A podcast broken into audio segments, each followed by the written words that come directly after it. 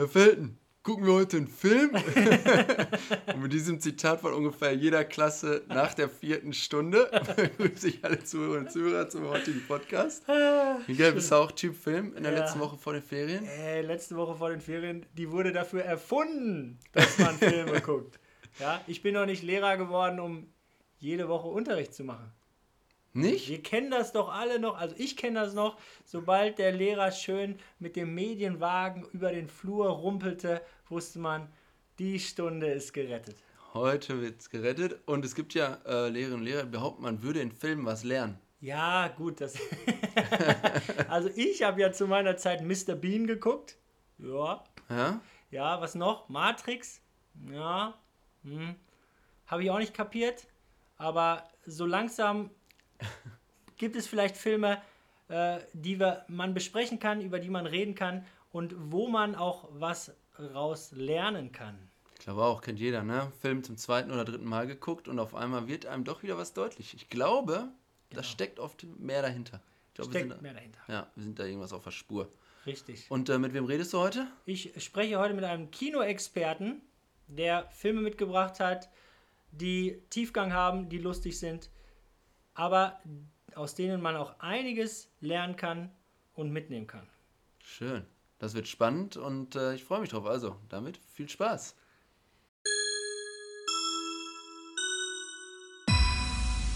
Neues Lernen, alte Schule. Der Podcast von Lennart Felden und Miguel Sifuente.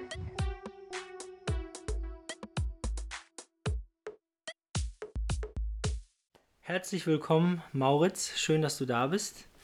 Ich freue mich sehr, dass du in unserem Podcast zu Gast bist. Und äh, ich freue mich auch sehr, dass jemand, der mit Podcast-Erfahrung hier zu Gast ist, du hast nämlich einen eigenen Podcast, das Lichtspielhaus, der Filmpodcast. Und du bist der Experte für Film. Und wir werden heute über Filme sprechen. Herzlich willkommen. Ja, erstmal danke für die Einladung, auch von mir natürlich. Äh, hallo an alle, die zuhören. Genau, ich habe einen kleinen Podcast mit meinen beiden äh, guten Freunden Christopher und Kai.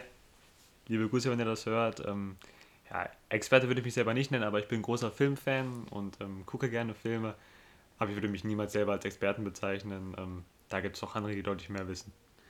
Gut, aber du, du machst das jetzt schon auch seit fast zwei Jahren, richtig? Ja, Und hast da mit Sicherheit einige Filme auch nochmal ganz anders geschaut, hast da auch nochmal genauer hingeschaut, hast auch wahrscheinlich Lieblingsfilme. Wir haben heute ja unsere Filme mitgebracht, aus denen wir was gelernt haben. Und deswegen, apropos Lernen, ja, meinen Schülern bringe ich ja immer bei, äh, dass es auch einen sogenannten Produktlebenszyklus gibt. Ja, die Einführungsphase, die Wachstumsphase, die Reifephase, die Sättigung, der Rückgang und dann auch der Nachlauf bzw. End-of-Life-Phase. Du hast einen Kino-Podcast. Was glaubst du, das Kino und Kinofilme, in welcher Phase sind wir da gerade?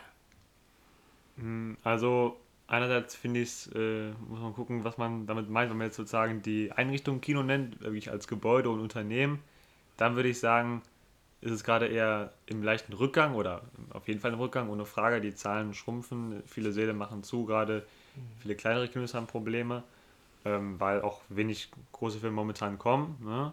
Ja. Und ähm, ja, natürlich auch die ganzen Streaming-Angebote, wo es ja mittlerweile etliche Plattformen gibt, auch nachziehen.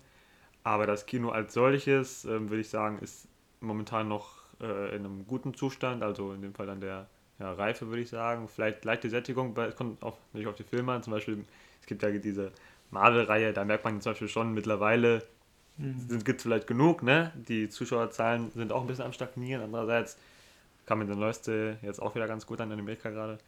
Aber ja, es gibt mittlerweile auch viele Filme, die ja extra nur für zum Beispiel Netflix gemacht wurden, wie der neue Im Westen nichts Neues, äh, der extra für Netflix gemacht wurde, der auch ein toller Film war, obwohl er nicht im Kino lief. Ähm, das geht also auch. Also dem, der Filmbranche an sich würde ich sagen, geht es ganz okay.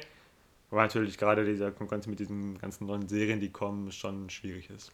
Ja, aber Netflix, da denke ich auch ganz oft an die Leute, die im Zug sitzen und auf ihr Handy glotzen.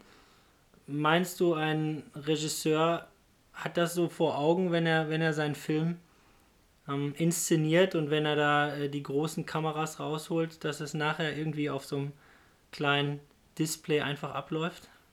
Ja, also das äh, Handy-Stichwort ist ganz spannend, weil einerseits denke ich schon, dass ein Regisseur mittlerweile weiß, wie ein Film geguckt wird. Andererseits ist es ja auch so, dass jeder Film im Kino nochmal anders wirkt, weil der Zuschauer im Kino sich nur auf den Film fokussiert, während wir, wenn wir auch einen sehr, sehr guten Film zu Hause gucken, trotzdem immer wieder aufs Handy gucken. Ja. Und ja. ähm, die wenigsten Menschen gucken wirklich zu Hause aktiv zwei Stunden einen Film, ohne aufs Handy zu schauen oder was anderes zu machen oder so. Stimmt, ne? ja. Das ist nicht mehr so. Also im Kino bist du quasi dem, bist du quasi nicht gezwungen, aber du bist vielmehr dazu ähm, verleitet, dich mit dem Film auseinanderzusetzen und dich auf ihn einzulassen und auf alles Details zu achten. Während du vielleicht heutzutage, wenn du zu Hause guckst, du aufs Handy schaust, dass vielleicht der Film zur Hälfte ein Hörspiel ist. Weil du, ne, nur in den, Ja. nur wenn es knallt, guckst du hin und bei Dialogen, ah ja gut, gucke ich weg. Ne, siehst du halt die, die Mimik und so nicht, Gestik fällt weg. Aber Ja. trotzdem hast du dann das Gefühl, okay, ich habe den Film gesehen, obwohl du vielleicht nur die Hälfte aktiv gesehen hast. Ne? Also Stichwort Second Screen, ne? Das, ähm, das stimmt. Meinst du, dass, dass die Regisseure ja dann denken, okay, vielleicht wäre es doch ganz gut, äh, vorher nochmal hier einen Knall einzubauen, damit die Leute wieder vom Handy hochschauen? Gibt es da vielleicht so äh, Erfahrungen, die du gemacht hast, wo du merkst, oh, die Machart hat sich jetzt auch in den letzten zehn Jahren verändert, auch in diese Richtung? Ja, auf jeden Fall. Ich würde vielleicht nicht die letzten zehn sagen, aber man merkt ja, dass natürlich Filme sich im Laufe der Zeit verändern, logischerweise. Und dass heutige, ich sag mal, Blockbuster, Actionfilme oder auch, ähm, auch die normalen äh, Filme für Netflix und so, die kommen mit sehr wenig Leerlauf aus. Also es ist immer was passieren, viele Wechsel, viele Showorte. Es darf nicht eine Leere aufkommen. Und sobald mal ein Film sich irgendwie Zeit nimmt, Ja. eine Figur darzustellen oder so, dann heißt es in den Kritiken ganz schnell sofort, ja, der hatte eine Länge da, eine Länge da und so. das geht ganz schnell. Deswegen glaube ich schon, dass sich Filmmacher gezwungen sind, ein bisschen ähm, Tempo reinzubringen. Ja. Andererseits natürlich, wenn ich jetzt ein Medium kreieren will, wo ich allen mehr Zeit geben will, kann ich auch eine Serie produzieren, weil da hast du natürlich die Zeit, äh, allen mehr Raum zu geben. Ne? Ja. Also ein Film ist natürlich komprimiert, aber Ja. auch da gibt es viele Filme, die, die sich nicht mehr so richtig trauen, Längen einzubauen. Also Anführungszeichen Längen, weil ne, nur weil etwas länger dauert, ist es nicht richtig Länge, wenn man es. Aber klar, ist halt so eine, so eine Typfrage auch. Aber ich glaube nicht, dass jetzt Regisseure extra Knall einbauen, damit man wieder hinguckt. Also das gibt es bestimmt auch, aber das ist natürlich nicht der, der Sinn der Sache eigentlich. Aber, aber es stimmt schon, ne? Also ähm, früher war vielleicht mal eine halbe Minute, ohne dass geschnitten wurde. Ja, klar. Und jetzt gibt es gefühlt alle, alle sechs Sekunden Schnitt, wenn nicht sogar alle drei Sekunden. Ja. Immer wieder ein neues Bild, immer wieder einen neuen Eyecatcher. Ja, also jeder merkt ja bei sich selber, dass man auch heutzutage sich kaum eine Minute lang konzentrieren kann, ohne mal das Handy zu zücken oder irgendwo anders hinzugucken. Das ist so. Also früher, wenn die Menschen einen Hitchcock-Film geguckt haben, die haben sich vor Spannung total geruselt. Und die Leute heute, wenn die den gucken würden, sagen, ja, total langweilig, passiert ja gar nichts. Ja, Ja. stimmt. Aber ging, Ja. ging mir auch so. Ich habe äh, äh, das allererste Mal habe ich Saw geschaut. Mhm. Und ich habe mir in die Hosen gemacht. Saw 1. Ich dachte, Wahnsinn, ist das ein Thrill.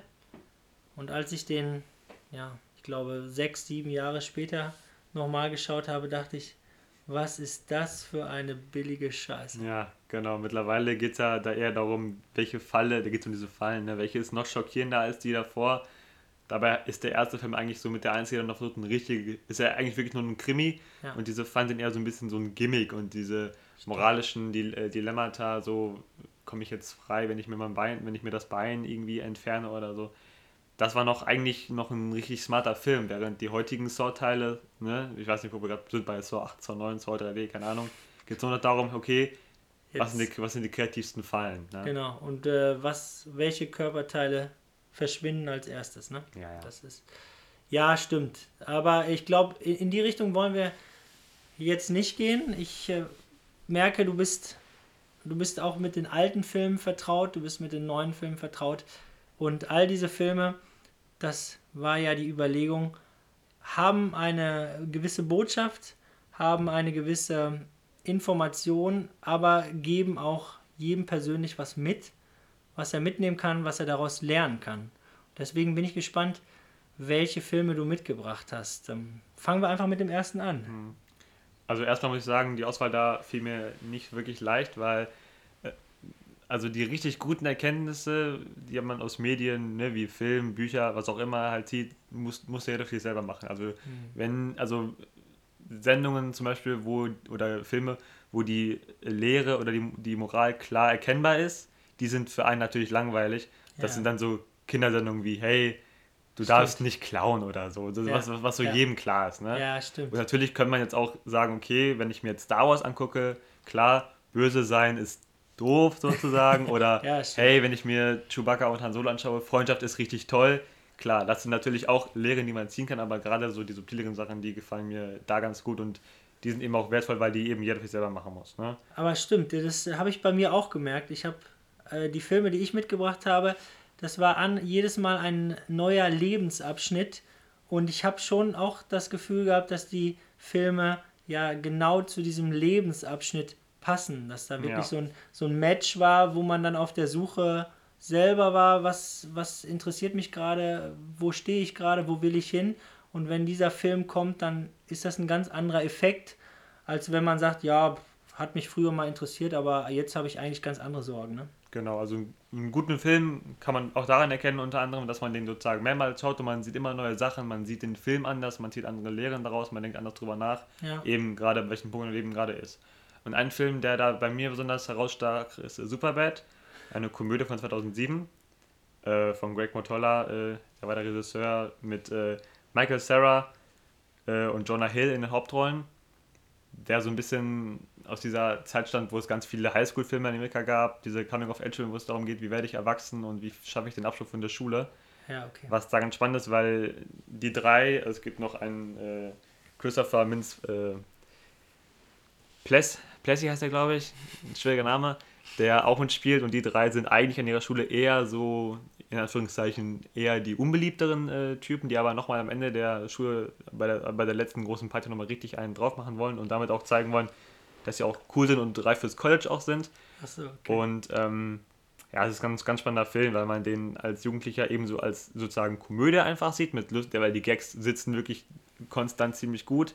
Aber wenn man davon, wie ich jetzt so, ich sag mal, fünf, sechs Jahre weg bin äh, von der Situation, in der die Jungs waren, dann sieht man ganz spannende Aspekte, wie eben dieses Abkapseln von, der, von dieser Kindheit mit den Kindheitsfreunden ja. und diesen Schulpartys zu, okay, die Wege trennen sich unweigerlich. Ja. Ähm, heißt nicht, dass man sich nie wieder sieht, aber ja, das ist einfach eine, ja, eben eine spannende Sache, halt, wie man eben erwachsen wird. Und ähm, spannende Sachen, die man da sehen kann, ist zum Beispiel, äh, dass, ähm, also der Hauptplot äh, des Films ist eben, dass der, die Hauptfigur äh, von Michael Sarah gespielt, soll für, eine, für ein Mädchen, auf das er steht, soll er Alkohol besorgen. Aber er ist selber noch nicht in dem Alter, das zu tun. Aber natürlich, um sie zu beeindrucken, sagt er, ja klar, das mache ich. Und er gibt, dann ein, er gibt sich dann als coolen Typen, der eigentlich gar nicht ist. Ja. Ne? Was im Grunde für den Hauptteil der großen Probleme sorgt. Dass die Jungs, die alle nicht die, ich sag mal, äh, Klischee coolen sind, in Anführungszeichen, weil, na klar, das ist natürlich ne, dieses Framing, aber jeder Mensch ist irgendwo cool, darum geht es ja in dem Film, ne, dass man sich, dass man nicht so tun soll, als wäre man jemand anderes, um irgendwen zu beeindrucken, sondern dass du wirklich halt cool bist, wenn du halt selber bist.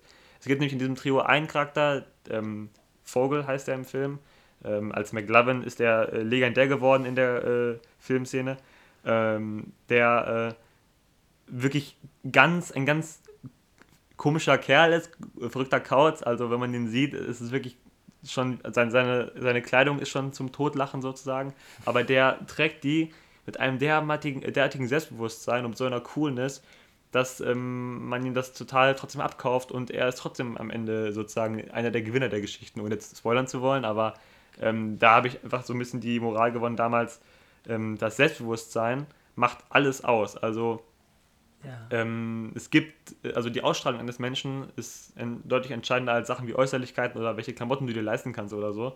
Wenn du einfach in Dinge selbstbewusst reingehst, dann hast du viel größere Chancen. Das geht wirklich vom, wie bist du in der Schule, ne? wie bist du im Unterricht, wie gehst du mit deinen Freunden um, wie wirkst du auf Veranstaltungen oder auf Partys, wie bist du im Bewerbungsgespräch oder auch wie läufst du mit den äh, Mädels oder so. Es ist einfach so, wenn du ja. Selbstbewusstsein ausstrahlst, hast du einen riesen Vorteil, wenn du einfach, damit meine ich nicht irgendwie Arroganz oder abgehoben äh, sein, sondern einfach zu sagen, okay, hier bin ich, das kann ich, ich verstelle mich nicht und ich bin, wer ich bin und ich habe das und das und das und damit bin ich auch gut so.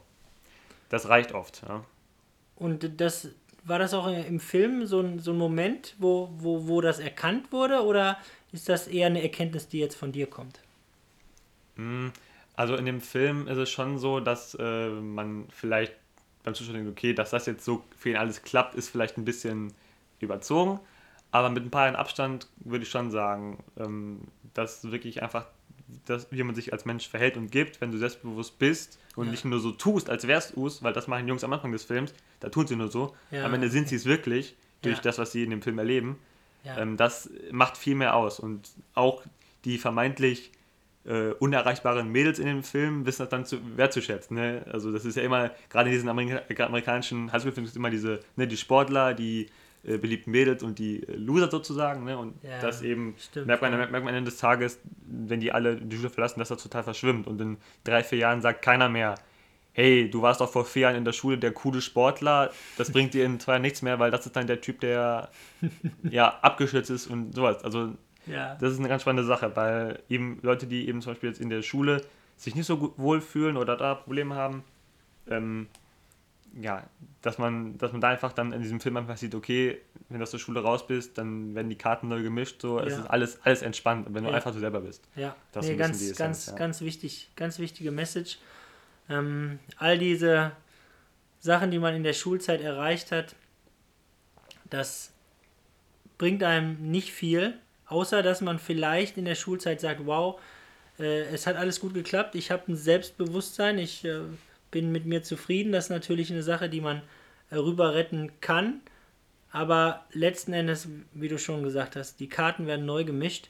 Und das ist ja auch das Schöne, dass man in einer neuen Konstellation, in einer neuen Umgebung, ja, sich auch nochmal neu präsentieren kann. Ja. Also ich merke das auch. Es gibt äh, gerade für Auszubildende immer diese Situation, wenn man in einer Firma ist und da als Azubi angefangen hat, ist es für manche Chefs auch schwer äh, zu erkennen, okay, dieser Azubi ist kein Azubi mehr, er ist jetzt schon drei, vier, fünf Jahre bei uns. Aber aus dieser Rolle kommt man gar nicht so einfach raus. Und da hilft es manchmal auch wirklich nur zu sagen, alles klar, ich fange lieber neu an, so wie, wie nach der Schulzeit. Ich fange lieber neu an und ähm, ich werde ganz anders gesehen. Weil, Ja.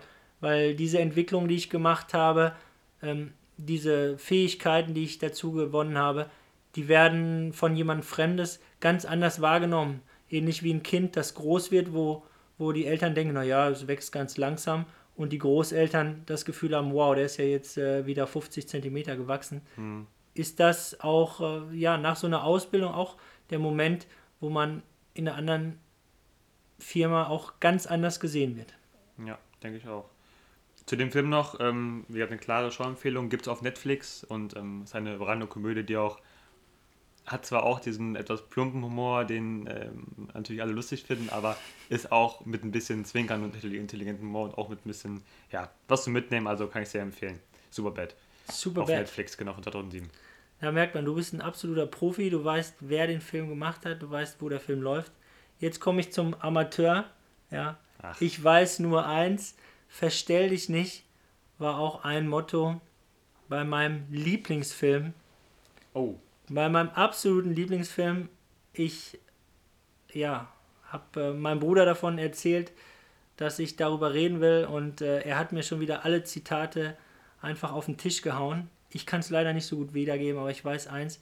Cool Runnings, äh, die jamaikanische Bobmannschaft nach einer wahren Begebenheit, die damals, ich glaube 1900 irgendwas mit 80 in Calgary, ja, ähm, angetreten ist, um bei den Olympischen Winterspielen ähm, zu gewinnen. Naja, zu gewinnen jetzt nicht. Ich will ja nicht zu viel spoilern. Auf jeden Fall, um dabei zu sein. Und sie waren das erste Mal dabei als jamaikanische, als, als jamaikanisches Team natürlich äh, bei einer Winterolympiade, wo sie als äh, Dunkelhäutige natürlich super aufgefallen sind und wo sie auch erstmal Probleme hatten, sich dort zu integrieren und gedacht haben, naja gut, ähm, wie machen das denn die Schweizer? Und die Schweizer haben den Bob immer angeschoben und haben immer gesagt, Ace, zwei, drei. Und dann äh, war nachher die Erkenntnis, ja, die Schwe Schweizer sagen das wahrscheinlich auch, wenn sie, wenn sie eine Frau übers Parkett schieben, ja, dann sagen die auch eins, zwei, drei und haben irgendwann gemerkt, ja, das bringt doch gar nichts, wenn wir uns verstellen oder wenn wir irgendjemanden nachahmen, sondern dann ja, war für mich auch die Erkenntnis zu sagen, äh, die Jamaikaner hat stark gemacht, dass sie rhythmisch waren, dass sie Lebensfreude hatten und dass sie gesagt haben, spür den Rhythmus, spür die Musik, dieser Bob fährt uns zum Sieg. Und das ja, habe ich auch mitgenommen, weil, weil das auch ein schöner Moment war, dass gesagt worden ist, ich, ich bin so wie ich bin und das ist meine Stärke. Und nicht, ich kann gut andere Leute nachmachen. Hm.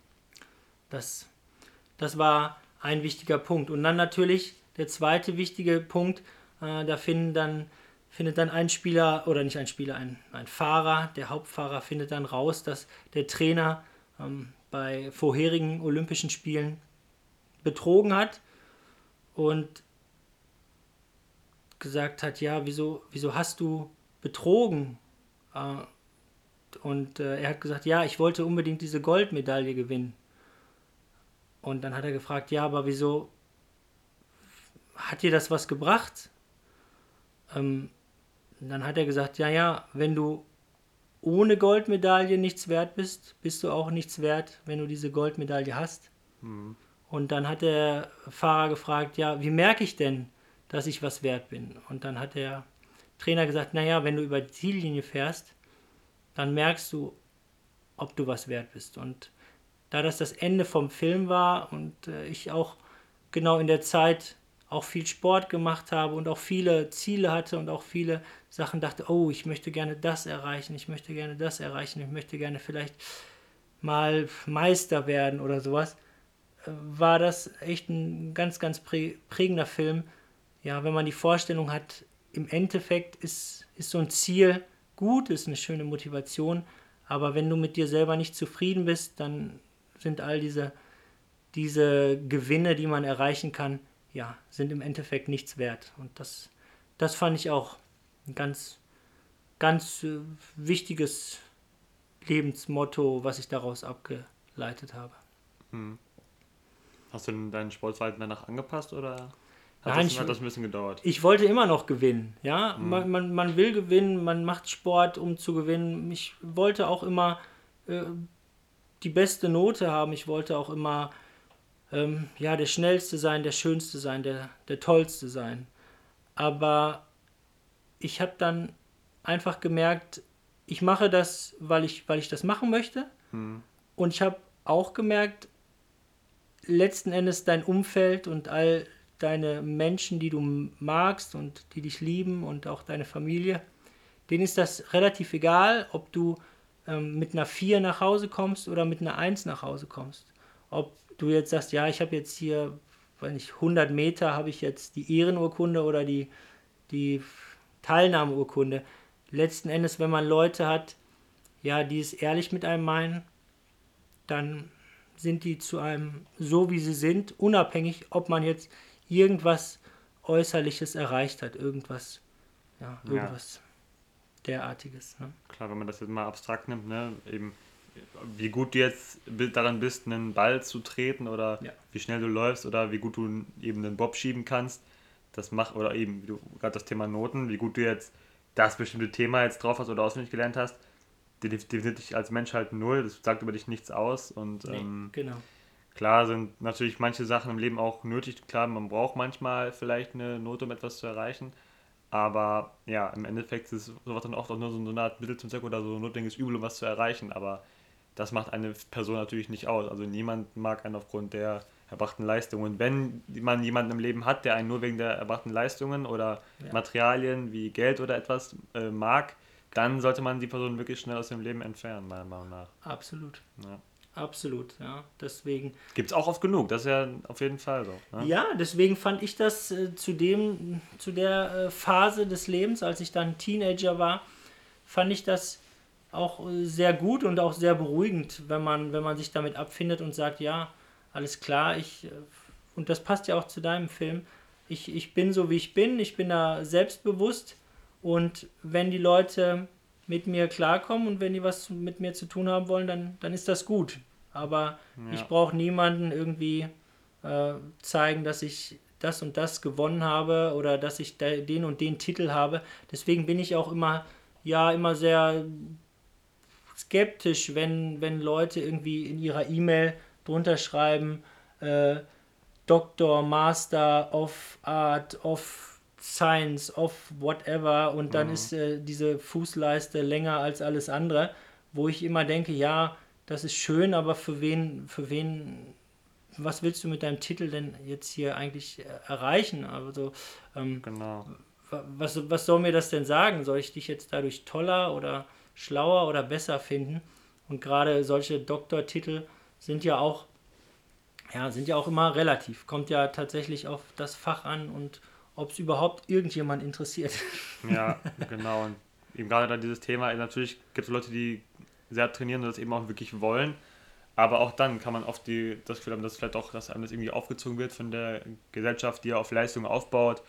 Und ähm, ich glaube, das hat Rudi Assauer mal gesagt. Also es ist immer einfach, wenn man zu anderen Menschen ehrlich ist, aber es ist das Schwerste, zu sich selber ehrlich zu sein, wenn man wirklich dann Eindruck, ich habe das jetzt wirklich nur gemacht, um dem und dem zu gefallen oder so. Ja. Das ist immer ja. schwierig. Ja. Deswegen ist es auch wichtig, dass wenn man da mal über, über das Ziel irgendwie hinaussteht, dass man auch eben Freunde oder Familie hat, die eben dann eben auch sagen, äh, ganz ehrlich, was du gerade machst, ist irgendwie für dich nicht gut tun, das schädigt dir. Ähm, ja. Aber natürlich, Sport treiben insgesamt eine gute Sache, sollte man ja, schon machen, aber nein, darum immer, geht's, darum immer, geht's. genau, darum geht es nicht. Immer, immer in gesundem Maße natürlich, aber Genau. genau. Nee, deswegen, aber ähm, deswegen, also ich finde ja, es ist ein Sportfilm. Er ist lustig, er ist heiter, er hat viele, viele äh, lustige Momente, lustige Szenen.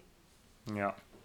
Aber er hat tatsächlich auch noch dieses, diesen gewissen, ja, gewissen, die gewisse Botschaft, äh, die, ich, die ich mitgenommen habe und deswegen bleibt es mein Lieblingsfilm Cool Runnings. Ich hoffe auch auf Netflix, weißt du das? Das weiß ich gleich nee, Aber das ist auf jeden Fall eine, eine, immer ein gutes Zeichen für eine Komödie gerade. Also es ist total schwierig, eine Komödie zu, zu schreiben, die auch noch natürlich neben dem, soll natürlich witzig sein, aber wenn die auch noch eine Message hat, eben wie auch meine Wahl, das ist dann wirklich schon hohe Kunst, weil ja. ein Blödelfilm wie Dumm und Dümmer machen oder so, äh, wo zwei Stunden lang wirklich nur äh, Pupsen und so vorkommt, dann wird es halt, geht auch natürlich, kann man auch mal machen, aber ja, hat jetzt natürlich keinen großen Mehrwert so, ne?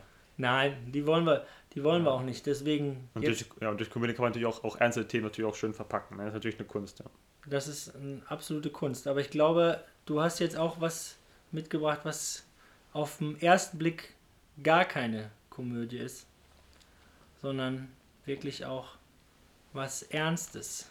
Genau, also ich kann schon mal beruhigend sagen, der dritte Film ist wieder eine Komödie, aber der zweite nicht. Das ist äh, meines Wissens nach der einzige deutsche Film, der jemals einen Oscar erhalten hat, nämlich Das Leben der anderen von 2006. Der Regisseur war ähm, Florian Henkel von Donnersmarck, ein, äh, ja, eine deutsche Filmlegende, kann man sagen. Hauptdarsteller ist Ulrich Mühe, als Gerd Wiesler, ein ähm, Mitarbeiter der Stasi in der DDR. Ähm, leider verstorben im, im, Jahr darauf. Ähm, sehr traurig, aber war ein guter, guter, äh, also ein begnadeter Schauspieler, also wirklich eine, seine, seine größte Rolle auf jeden Fall auch, mit der man auch ähm, wahrscheinlich ein ja, international erfolgreicher Schauspieler geworden wäre, wenn er nicht im Jahr darauf verstorben wäre. Und es geht ähm, um eben benannten Stasi-Mitarbeiter, der, äh, von der von dem System der DDR sehr, sehr überzeugt ist hm. und ähm, darauf angesetzt wird, einen eventuell systemkritisch oder systemfeindlichen Schriftsteller zu überwachen. Ähm, zu diesem äh, Zwecke quartiert er sich auf dem Dachboden des Hauses ein und ähm, zeichnet quasi die Wohnung des Schriftstellers nach. Die wird auch heimlich verwandt, während er nicht da ist. Mhm. und so ähm, taucht man dann äh, mit äh, dem äh, Stasi-Mitarbeiter in das Leben des Schriftstellers ein, mit ähm, ja, interessanten Gesprächen und einer ähm, Romanze, die, der, die er führt und äh, mit Problemen, die die beiden noch miteinander haben. Und das ist ähm, ein extrem intelligenter Film, weil ähm, man als Schauspieler quasi in die Rolle des Mitarbeiters schlüpft, der genauso wie der, wie der Filmzuschauer ah. selber Zuschauer auf das ja. Leben des Schriftstellers ist. Ja. Ähm, sehr, sehr, sehr, sehr smart äh, konstruierter Film. Ja. Und ähm, ja, im Laufe des Films kann man natürlich, ohne jetzt große Spoilern zu sagen, dass äh, der Stasi-Mitarbeiter irgendwann beginnt, ähm, so sehr in das Leben abzutauchen dieses, äh, dieses Schriftstellers, dass er beginnt für ihn Partei zu ergreifen und immer so kleine Sachen zu machen, die ihm helfen in seinem Leben, im, im, vom äh, Schriftsteller, schweres Wort. Und das geht so weit, dass er irgendwann anfängt, das ganze System der DDR, also der DDR nicht, aber eher der Stasi zu, ähm, zu hinterfragen. Und ähm, so geht es irgendwann eben so weit, dass er halt aufgrund seiner eigenen Sympathie zu ihm seine eigenen Ideale hinterfragt oder neu aufstellt. Mhm. Und die Essenz daraus ist halt eben, ähm, also viele Menschen in der DDR natürlich waren nicht so glücklich, aber es gab auch einige, die wirklich davon selber überzeugt waren. Genau wie alle, ähm, ich sag mal, politischen Gesellschaften oder Systeme der Geschichte, ja. äh, die heute als eindeutig kritisch äh, betrachtet werden. Äh, in der deutschen Geschichte gibt es da natürlich mehrere Beispiele für. Ja. Ähm, trotzdem haben damals auch viele Menschen gesagt, ja, eigentlich ah, machen wir es genau richtig. Ja. Äh, und haben nicht ihre Ideale hinterfragt. Also gerade wenn man jetzt natürlich DDR anguckt, aber natürlich auch das äh, Nazi-Deutschland, ähm, dass man heute oft sagt, ja komisch, warum hat denn eigentlich keiner was dagegen unternommen? Ne? Da muss man einfach sagen, ja, die Ideale waren damals vielleicht anders oder die Menschen hatten auch Angst und haben nicht dazu getraut, sich zu ihren Idealen zu bekennen. Was kann man natürlich heutzutage schlecht beurteilen. Gibt auch mehrere, also, ne, ja, so ganz viele Einzelgeschichten, die man da auch äh, lesen kann oder nachverfolgen kann. Also gibt da auf jeden Fall nicht die eine Antwort. Mhm. Aber Fakt ist auf jeden Fall, die Essenz dieses Films ist, dass man versucht, immer auf seinen eigenen moralischen und äh, auf seinem eigenen Wertekompass, sage ich mal, dieses Wort äh, zu hören, dass man immer, auch wenn man Sachen auferlegt bekommt von ne, ja. Chefs oder ja. dem System an ja. sich oder der ganzen Gesellschaft oder auch seinem Lehrer, Nein, dass absolut. man das immer trotzdem guckt, okay, wo, wo, aber was ist denn für mich das, was sich richtig anfühlt, ne? Weil klar gibt es Gesetze und so und die sind auch alle nicht ohne Grund äh, erlassen worden, aber ja, das heißt, nicht, das heißt nicht, dass man Sachen nicht hinterfragen sollte. Ne? Genau. Dieses, dieses, ganze äh, System hinterfragen hat durch diese Querdenker und Schurszene ein bisschen schlechten, äh, schlechten äh, Anstrich bekommen, das gebe ja, ich zu. Stimmt. Aber grundsätzlich ist es nicht verkehrt, mal über Dinge nachzudenken und Sachen auch zu hinterfragen. Sehr also, gut. Sehr gut. Aber natürlich in einem gesunden Maße und ähm, auch immer mit ein bisschen Logik und äh, ja. Ja, aber ganz wichtig, ne? du sagst es ja, Gesetze auch immer im Unterricht ein Thema äh, wenn man überlegt, es gibt einige Gesetze, zum Beispiel das, ähm, die Verfassung, ne? Die Verfassung der Bundesrepublik Deutschland. Ja. Das ist äh, zum Beispiel 1950 oder so um den Dreh ähm, geschrieben worden. Es gibt viele Gesetze, die sind, die sind auch schon, schon älter, wurden schon aus älterer Zeit übernommen. Äh, einige sind so formuliert, dass man sie gar nicht so richtig auf die heutige Zeit anwenden kann, weil damals, als es die Gesetze gab, gab es noch keine Computer, gab es noch kein Netflix, gab es noch kein ähm, Teilen von Videodateien und mhm. Bilddateien im Internet. Und deswegen muss man immer sagen, so ein Gesetz, das sind äh, Sachen, die auch zu einer gewissen Zeit Sinn ergeben haben, aber es ist immer wichtig, dass man auch hinterfragt, macht, macht das Mutterschutzgesetz Sinn abhängig von Abtreibung, Nicht-Abtreibung, von Frühgeburt oder Totgeburt oder Fehlgeburt. All diese Themen besprechen wir auch im Unterricht. Und da merkt man ja auch, dass das ändert sich. Und da merkt man ja auch, dass es das Gute, wenn man sagt, nee, also halt, äh, das, das passt nicht. Und deswegen ist eigentlich wichtig, dass man das Gefühl hat, man lebt in einem, ja, in einem Staat, wo man auch sagen kann, ja, also bei diesem Gesetz, das, das passt gar nicht mehr zur heutigen Zeit und dass man das dann auch sagt mit Hilfe von Petitionen ja. oder auch von anderen Möglichkeiten und da gibt es gibt es viele Beispiele und wir haben es ja alle erlebt gerade auch äh, zu Corona-Zeiten ähm, viele Regeln und wenn ich daran denke dass, dass es mal die Regel gab ähm, ja dafür zu sorgen dass alle Masken tragen und ein Jahr später kann sich daran auch keiner mehr erinnern hm. merkt man ja wie wie sowas sich auch ändern kann und wie auch eine ganze Gesellschaft in, in unterschiedliche Richtungen gehen kann. Ja, und da war auch ganz spannend, dass natürlich auch die Politik selber nicht wusste, wie sie damit jetzt umgehen soll und ähm, dass eben die auch nicht unfehlbar sind. Also wir wollen jetzt gar nicht natürlich anfangen, das zu bewerten, weil das kann man wahrscheinlich erst in ein bisschen Abstand machen oder man kann es auch einfach lassen, wie man, wie man möchte. Nur wichtig ist einfach eben, finde ich, in diesem Film die Quintessenz ist einfach, dass man äh, Befehle zum Beispiel oder Aufträge oder, oder was auch immer nicht automatisch als richtig einnimmt, nur weil sie von einer höheren Autorität Ja, kommen, wie genau. deinem Chef, Genau. äh, dem Staat und so weiter. Also, ne? Ja. Natürlich ist es wichtig, dass man eine gewisse also Autorität noch anerkennt, aber dass man äh, Dinge nicht als gegeben und logisch ansieht, nur weil sie von einer höheren Position kommen. Ja. Ne? Soll ich erzählen, wie ich Lehrer geworden bin? Kannst du gerne machen. Ja. Mein Chef hat mir gesagt, äh, sorg mal dafür äh, oder überleg dir mal, wie kriegen wir hier den ältesten Mitarbeiter aus deinem Team? Wie kriegen wir den los? Mhm.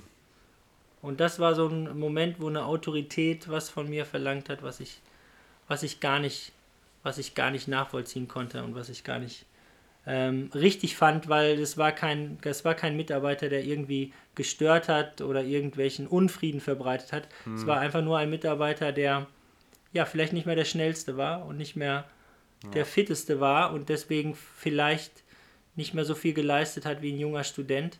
Aber dann zu sagen, ja, überleg dir mal, wie kriegen wir den los, war der Moment, wo ich dachte, das stimmt mit meinen Werten überhaupt nicht überein. Genau, ja, das, das meine ich gerade mit diesem Wertekompass. Ne? Also jeder Mensch ist ja, also eben, hat ja diesen inneren moralischen Kompass und wenn, wenn man merkt, dass der gerade sich sehr unwohl fühlt, dann muss man überlegen. Man kann es auch schlechtes Gewissen nennen, da gibt es ja verschiedene Begriffe, die aber alle diese moralische Instanz nennen, die in unserem Gehirn irgendwie scheinbar eingebaut wurde. Ja. Ne? Den allermeisten zumindest. ja, ja Nein, man muss darauf auch hören. Ich denke, gerade Ungerechtigkeit, man merkt es ja auch gerade in Klassen, äh, sobald ein Lehrer ungerecht ist oder auch Dinge macht, äh, die, die nicht, nicht plausibel sind, da merkt man das auch sofort, sollte man auch als Lehrer schnell merken, ähm, dann wächst die Unzufriedenheit und da sollte man eigentlich von Anfang an lernen zu sagen, okay, ich, ich kann da auch was gegen tun, ich kann auch sagen, stopp, oder ich kann auch für mich daraus Konsequenzen ziehen. Ja, Gerade heutzutage, wo, wo es auch bei den Jobs viele Angebote gibt, viele Möglichkeiten, ähm, müssen die Chefs sich umstellen und können nicht mehr wie vor 30, 40 Jahren sagen, ja, du willst äh, bei mir arbeiten, dann erwarte ich das und das von dir. Da wechselt das auch und äh, das Das- das sollte ist man gut, auch ja. zum Positiven nutzen und sagen, okay, wir gehen gut miteinander um und dann haben wir beide was davon. Ja, und es äh, zeigt auch, dass man auch selber was bewirken kann. Also man darf da nicht denken, okay, was soll ich alleine denn machen? Ne?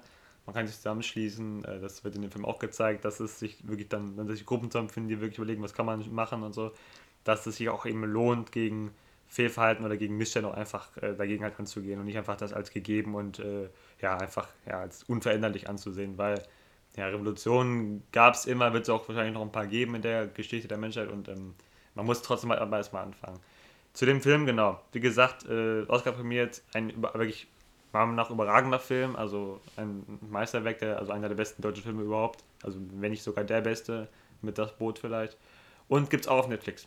Also klare, also gibt, Okay, kein, gibt, kein, gibt, gibt keine Ausreden mehr, den nicht zu gucken. Ja. Ist halt so, die haben, halt- die haben leider die meisten Filme. Ich würde auch, Ja. ich auch sagen, wenn es woanders laufen würde. Ja klar, nein, ist nicht Aber schlimm. jetzt gerade läuft auf Netflix, ja. Ist nicht schlimm. Wenn, wenn sie es halt machen, ist ja gut. ja. Haben ja äh, jetzt noch ausnutzen, so bis man seinen Account nicht mehr teilen kann. Ja, ja. Ja. Oder? Ja, das ist auch. Will ich nichts zu sagen. Gut. Wir, wollen wir auch nichts zu sagen. Wir wollen ja, wir wollen ja was lernen aus, aus Filmen. Deswegen, das war, äh, genau. Mein, mein Kollege Lennart würde sagen, das war jetzt deep. Ja. Ja. Mach ich mal das Kontrastprogramm. Hitch, der Date-Doktor. Ja. Will Smith, bevor er den Leuten irgendwelche Backpfeifen äh, auf Oscar-Veranstaltungen verteilt hat, war damals, als ich 18 war, natürlich mein Held. Es war das Jahr 2005. Ich äh, habe gerade mit meiner ersten Freundin quasi angebandelt und ähm, war mit ihr dann auch in diesem Film und äh, habe gesehen, es gibt äh, eine lustige Komödie, wo Will Smith anderen Leuten beibringt, wie man Frauen, ja, wie man Frauen erobern kann, wie man an Frauen rankommt, äh, wie man sie so überzeugt, dass sie mit einem zusammenkommen. Und war natürlich ein sehr lustiger Film. Kevin James war derjenige, der als ähm, etwas molligerer Mann schon ein bisschen Schwierigkeiten hatte Klar. und äh, sich gerade auch noch Cameron Diaz, ja, die etwas älteren werden wissen, Damals? Damals war das ein richtiger Feger. Ja. 2005, ja. Das war schon, das war schon äh, eine Ansage. Also äh, der wollte sich Cameron Diaz, die auch noch irgendwie eine Chefin war, irgendwie, ich glaube seine Chefin sogar. also äh, von der Herausforderung schon sehr, sehr groß. Aber er hat sich diesen Date-Doktor geschnappt und dann war das Interessante, dass, dass sie zusammengekommen sind. Natürlich, es gab ein Happy End. Es war jetzt auch, wie ich schon gesagt habe, eher leichte Kost. Aber ich habe auch da was gelernt, weil am Ende kam raus, jeden Tipp, den, den sozusagen der Kunde, der Klient von, von Date Doctor bekommen hat und den umgesetzt hat, der war im Prinzip nichts, sondern immer dann, wenn er selber so war, wie er ist, ja, und da sind wir auch schon wieder bei Superbad, wo er einfach getanzt hat, wie er tanzt, wo er äh, Witze gemacht hat, die er gerne macht, äh, das hat dazu geführt, dass sich Cameron Diaz in ihn verliebt.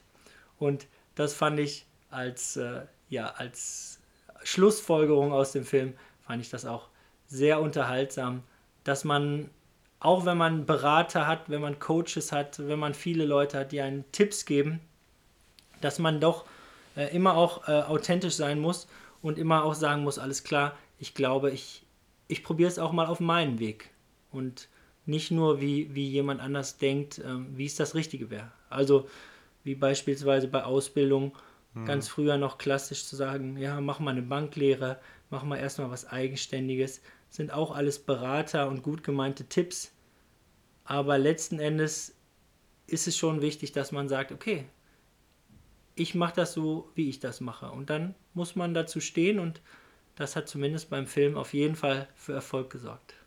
Ja, nee, das ist eine super Message auf jeden Fall. Also eben neben dem selbstbewussten Auftreten von vorhin, aber dass man eben auch immer authentisch ist. Ne? Hat ja auch schon Nirvana gesagt, come, come as you are, ist ja schon seit Jahren mein WhatsApp-Status, also muss er, muss da was dran sein. Come as you are. Nee, weil das Ding ist ja halt auch, also jetzt, jetzt in dem Kontext bleiben, ich sag mal Frauen und natürlich auch Männer, also Menschen allgemein merken natürlich oft sehr schnell, wenn jemand nicht echt ist und nur eine Rolle spielt.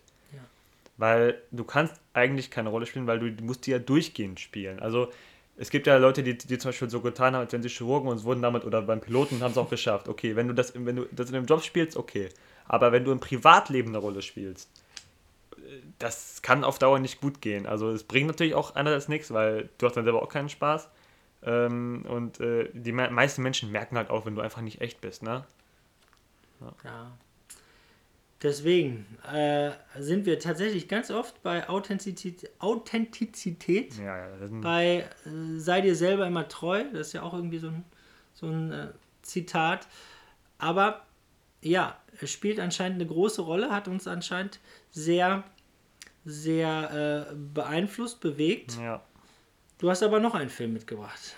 Auf jeden Fall. Ähm, der geht auch in eine ganz ähnliche äh, Komödienrichtung, allerdings ja, eher nicht leicht, auch mehr so ein bisschen philosophisch angehaucht, und zwar The Big Lebowski von, äh, aus meinem Geburtsjahr 1998 von den äh, Coen-Brüdern, die auch Filme gemacht haben wie No Country for Old Men oder auch Fargo. Da spielt äh, Jeff Bridges die Hauptrolle als äh, der Dude, so wird er im Film genannt, ein ähm, sehr entspannter Zeitgenosse, der in den Tag hineinlebt und einfach sein Leben genießt, auch mal gerne im, Bade, äh, im äh, Bademantel einkaufen geht und die Milch direkt aus dem Regal sich nimmt. Doch der wird leider eines Tages verwechselt mit einem reichen Millionär äh, namens äh, The Big, also namens Jeff Lebowski, ähm, wodurch dann seine Wohnung verwüstet wird, es wird auf seinen Teppich gepinkelt und ähm, das macht ihn dann letzten Endes doch ein bisschen fertig, weil er eigentlich nur mit seinen besten Freunden Bowling spielen wollte. Die werden gespielt von äh, John, äh, ja, wer fällt mir gerade der Nachname nicht ein, und äh, Steve Buscemi, einer meiner Lieblingsschauspieler. Die sind ein Trio, die gerne Bowling spielen und ähm, ja, einerseits versuchen, ähm, das Lösegeld äh, aufzutreiben, denn die Tochter dieses reichen Millionärs wird äh, entführt und er beauftragt dann diesen, diesen Dude äh, Lebowski, die wiederzuholen. Naja, die Story ist nicht so wichtig. Jedenfalls geht es darum, dass ihnen dabei einige Steine in den Weg gelegt werden. Und ähm, frei nach dem Motto, wenn das Leben die Zitronen gibt, ne, mach Limonade draus, Die Jungs gehen immer erstmal eine Runde bowlen und bleiben, bleiben immer entspannt. Was wirklich ganz faszinierend ist, weil einer von den dreien ist immer, ist immer so ein bisschen jetzt auch nicht, der ist immer nicht so entspannt, aber gerade der Dude, also der Haupt, Hauptdarsteller, also der Lebowski, um den es hauptsächlich geht, der hat immer so eine, so eine Grundentspanntheit, äh, die er an den Tag legt, die ähm, einfach, ja, in, fast schon inspirierend ist, weil egal was passiert, die Jungs sagen halt, komm, lass gut sein, wir gehen jetzt erstmal ne, was Schönes machen. Und ähm, das ist ganz wichtig, weil gerade heutzutage gefühlt in dieser Leistungsgesellschaft, wo immer viel passiert, man ist oft im Stress. Dieser Film sagt also ein bisschen, Stress ist an sich Quatsch, weil es bringt dir nichts. Ja. Wichtig ist, dass du immer diese gewisse Grundentspanntheit hast. Na klar, also ein gewisser Stress ist nie, ist nie schlecht, weil man, wenn man auch Sachen schaffen will, schadet das nicht. Aber ähm, wenn du denkst, okay, jetzt läuft gerade alles schief, musst du es schaffen, irgendwie dich zu entspannen und erstmal runterzukommen. Du musst diesen kühlen Kopf bewahren. Ja. Und das macht er halt auch, weil ihm passiert wirklich viel Quatsch, aber er bleibt immer entspannt.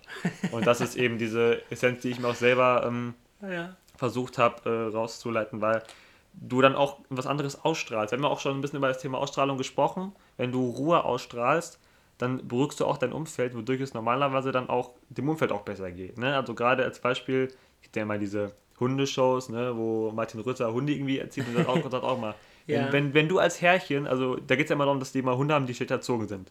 Und er, er sagt immer, wenn du als Herrchen nervös bist und unruhig, was macht der Hund? Wird auch unruhig, weil er merkt, okay, mein Herrchen ist äh, nervös. Und wenn du als Lehrer vorne stehst und die Ja. ganze Zeit so Ja. ne, stotterst oder du bist äh, rastest bei der kleinen Kleinigkeit sofort aus oder bist einfach eben nicht entspannt, dann wird die Klasse auch unruhig. ja Nehme ich mal mit. Ja. Nehme ich mal mit. Genau. Deswegen, das ist die Essenz daraus, immer so, ein, so eine gewisse Lockerheit und Entspanntheit äh, an den Tag legen und einfach oft mal, äh, auch mal, wenn irgendwie Dinge schief laufen, einfach mal, einfach mal chillen, wie man so schön sagt. Einfach. Einfach mal, Nee, ist gut. Ist, Ist- gut. ist wichtig, Einmal ja. bowlen. Das kann ich auch Genau. empfehlen. ja, oder, oder Kegeln im Ruhrgebiet, auch mal schön. Ja, einmal Kegel, einmal Kegel, Ja. schön. Und dann eine äh, Gyros-Platte dazu. Oder was gibt es immer dann bei ja, ja. Jugoslawen? Doch, doch, da gibt es einiges. Das stimmt, aber das ist wirklich Stress, kommt. Stress macht man sich oft selber. Stress Klar. entsteht im Kopf. Natürlich gibt es externe Faktoren wie, wie so eine Prüfung, aber da auch würde ich jedem empfehlen, wenn man jetzt nicht bowlt oder kegeln geht, äh, am Tag vor der Prüfung einfach mal was Schönes machen. Ja, und das sind ja auch so Faktoren, die ja auch schon von Buddha oder auch äh, römischen Philosophen wie Seneca oder so schon äh, genannt wurden. All Dinge, die du nicht beeinflussen kannst, da lohnt es sich nicht, irgendwas dran zu verschwenden, einen Gedanken dran zu verschwenden, weil du kannst es halt nicht ändern. Also du musst dich als Mensch sozusagen, egal um was es geht, ne, sei es soziale Sachen oder eben Leistungssachen, jobmäßig, was auch immer, du musst da gucken, dass du die Sachen, die du beeinflussen kannst, die beeinflusst du Ja, und beim Rest ja. musst du dir sagen, okay, ich kann es nicht ändern, Genau. was, was soll's. So. Und das musst du halt, Was? du musst da einfach flexibel sein, ruhig bleiben und gucken, wie du mit, mit den Sachen umgehst, aber Dinge, die du selber nicht beeinflussen kannst, kannst du nicht beeinflussen. Punkt so. So sieht's aus. So ist es auch. Ähm, sollte man auch immer wieder äh, mitnehmen, diese, diese Eigenschaften, diese Haltung. Wenn man zum Beispiel sagt, oh, ich habe mich jetzt beworben, ich habe jetzt ein Bewerbungsgespräch gehabt und dann sagt man, oh, ich wurde nicht genommen, muss man auch immer wieder sich klar machen, entweder es hat einen größeren Zweck, ja, dass man nicht genommen wird, weil, weil es eigentlich nicht gepasst hat. Aber oft ist es auch wirklich so, ähm, was bringt es ein, wenn man genommen wird und man, man passt gar nicht auf die Stelle? Ja. Und äh, derjenige, der einen einstellt, hat ja ein gewisses Bild, was er, was er erwartet von jemandem und was er leisten muss. Und äh, wenn das nicht passt, dann hat, hat man vielleicht die Stelle, hat man sich vielleicht gedacht, oh, will ich haben, aber dann ist man nachher auch gar nicht äh, damit äh, irgendwie zufrieden. Also Genau. hier kann man nur sein Bestes geben, sagen, ich, ich war vorbereitet, ich war ähm, pünktlich da, ich habe äh, mich gut angezogen, ich habe Gas gegeben und danach muss man sagen, ja, was Mehr geht soll's. nicht. Mehr geht nicht. Ja. Mehr geht nicht. Genau, ne, wenn, also das ist eben dieses Ding. Also du hast dann auch schon mal diese, das Training gehabt, du hast es gemacht, du hast ja, bist um die Erfahrung reicher. Nächstes Mal, falls du es nochmal und dann klappt es Genau. vielleicht. Und wenn nicht, dann machst du es halt nochmal.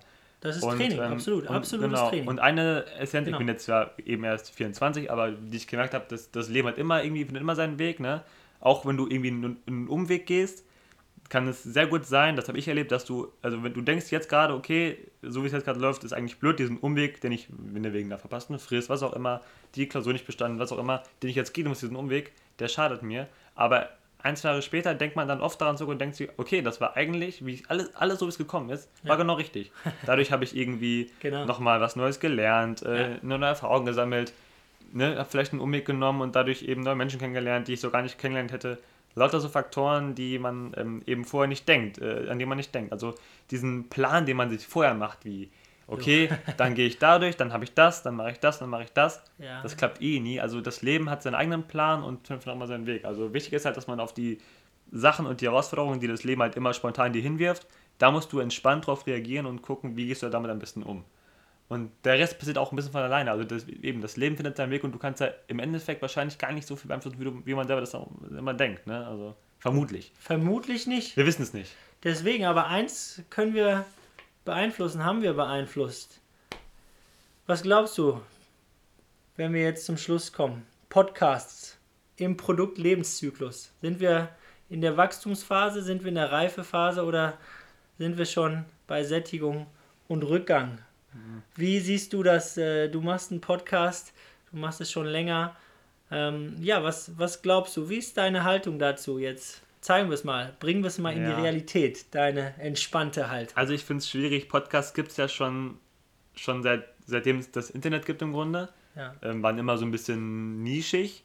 Sind durch Corona ja riesig geworden. ja, Und dadurch, dass mittlerweile so gefühlt jeder Promi auch seinen eigenen Podcast hat, jeder TikToker, jeder YouTuber, jeder Influencer, jeder Promi eben mittlerweile, ne? Und äh, Berufsschullehrer Ja, auch. Die auch, genau. Studenten auch, haben mittlerweile einen. Ja. Ähm, dadurch würde ich schon sagen, dass wir vielleicht fast bei einer Art Reife oder Sättigung sind, also ein Mittelding. Ja. Ähm, aber das Ding ist, dadurch, dass die gerade auch an sich einer wirklich enormen Beliebtheit erfreuen, äh, ist es okay, dass es genug äh, oder viele Podcasts gibt. Und wenn jeder seine, seine Nische findet, also du hast ja hier den Anspruch äh, oder den Versuch zumindest, äh, ne, da noch ein bisschen was mitzugeben fürs Leben. Ne, wir haben jetzt Thema Filme, auch eher ein Nischenprodukt. Also ich würde sagen, je nach Nische sind wir schon noch in der, in der Reife oder in der ja, ich sagen, Reifephase ist, glaube ich, gerade der richtige Ja. Begriff. Ja. Klar, diese ganzen klassischen Laber-Podcasts, da gibt es eine Menge von, ähm, gibt auch natürlich viele gute, aber die Frage ist halt, also irgendwann, wenn wirklich jeder Promi seinen Podcast hat, irgendwann wird es wieder, wird's wieder ein bisschen rückgängig, denke ich mal. Ne? Ja, ich glaube, viele haben auch schon aufgegeben, ne? Also, Ja. Andererseits ist es halt natürlich für so Sachen wie Autofahrten, Haushalt, Ra äh, Zugfahren oder was auch immer Super, ähm, super und da, deswegen kann es auch nicht genug geben. Also ich habe so meine zwei, drei Lieblingspodcasts, ich höre gerne viel Richtung True Crime ja, und die bringen ihre Folge alle zwei Wochen raus. ja. Äh, Mordlust heißen die, sind auch äh, sehr gut. Ah, habe ich, hab ich heute Ja, gesehen. Mag ich, mag ich total gerne. Ja. Und ähm, da kommen mir die Wochen jedes Mal wie eine Ewigkeit vor, ne? Und mein Podcast kommt, oder unser von Chris Kahn und mir kommt auch nur einmal im Monat ungefähr. Okay. Also, dass wir damit Leute übersättigen, kann ich jetzt nicht behaupten, vermute ich mal, ne? Weil Ja. man muss auch mal lange drauf warten. Und klar, ne? Vorfreude ist die schönste Freude und äh, Deswegen sagen wir es nochmal: Ja. Lichtspielhaus, der Ja. Filmpodcast. genau, kannst ja in der Beschreibung verlinken, Geschichte den Link dann. Ja, das, das musst du mir noch beibringen. Ich bin da ja neu in dem Game, Ja, kein Problem.